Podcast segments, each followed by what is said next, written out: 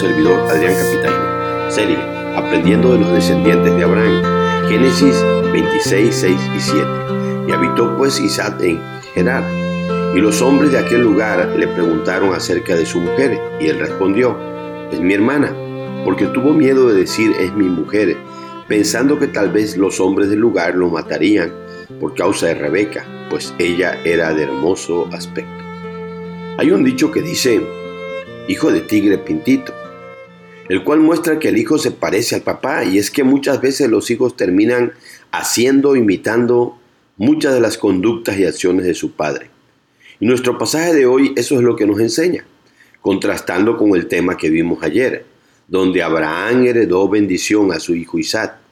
Hoy seremos advertidos sobre algo distinto. Hoy meditaremos en parecido a su padre. Primero, en el mismo lugar. Habitó pues Isaac en Gerar, verso 6. Dios le había pedido a Isaac que habitara en esa tierra como forastero y que no descendiera a Egipto, versos 1 al 3, conociendo la mala experiencia que su padre Abraham había tenido allá. E Isaac obedeció y se quedó ahí en Gerar. Es bueno recordar que ahí mismo en Gerar había habitado años atrás su padre Abraham, Génesis 21. Segunda cosa, dijo la misma mentira. Y los hombres de aquel lugar le preguntaron acerca de su mujer y él respondió, es mi hermana. Verso 7a. Esto es exactamente lo mismo que su padre había dicho en dos ocasiones acerca de Sara, la madre de Isaac. Una fue en Egipto en Génesis 12, 10 al 20, y la otra fue en Gerar. Génesis 20, mismo lugar en el que estaba en esta ocasión Isaac.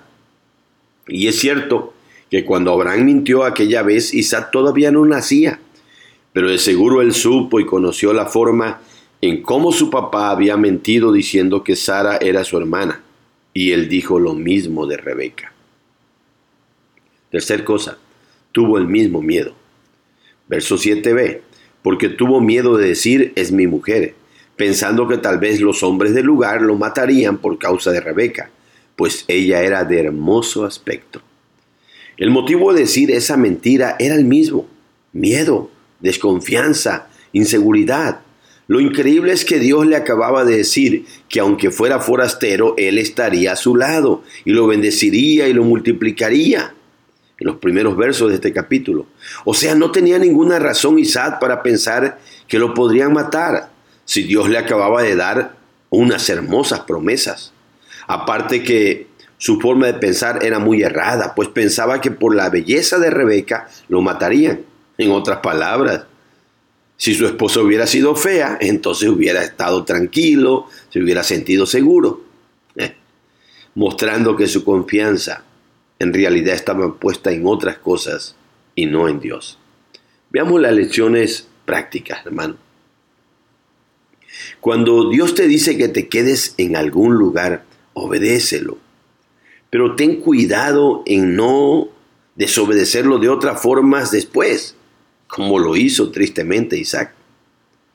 Si has visto o sabes que tus padres han sido mentirosos o que han tenido conductas incorrectas, dándote malos ejemplos, no los imites, ni lo agarres de pretexto para que tú hagas lo mismo. Pues Ezequiel 18:20 es claro cuando dice, el alma que pecare, esa morirá. El Hijo no llevará el pecado del Padre, ni el Padre llevará el pecado del Hijo. La justicia del justo será sobre él, y la impiedad del impío será sobre él. Así que basta de pretextos. No dejes que el temor a la desconfianza te haga decir mentiras, como las que dijo Isaac. No pienses negativamente tampoco ni por adelantado, pues lo único que harás es llenarte de afán y de ansiedad. Mejor echa toda tu ansiedad sobre Dios, pues Él tiene cuidado de ti, como dice 1 Pedro 5.7. E igual lo tendrá de tu esposa, de tus hijos y de toda tu familia. No permitas, hermano, que lo que es una bendición o un privilegio, la belleza de tu esposa, si eres tú el varón, o la belleza de tu esposo si eres tú una hermana.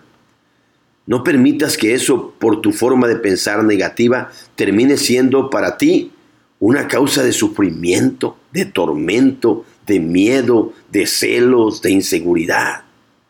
No, quita esos pensamientos y dile a Dios que te libre de ellos de tu mente. Para que el miedo no se apodere de tu vida, fortalece tu fe y confianza meditando más en las promesas de Dios que están en su santa palabra. Y por último, descansa en la seguridad que te da el saber que nuestro Dios soberano está al control de todo. Nadie te matará, hermano, hermana, y no te morirás si Dios no quiere, pues nuestras vidas dependen solo de Él y de nadie más. Dios te bendiga, mi hermano. Dios te guarde y que Dios te dé seguridad.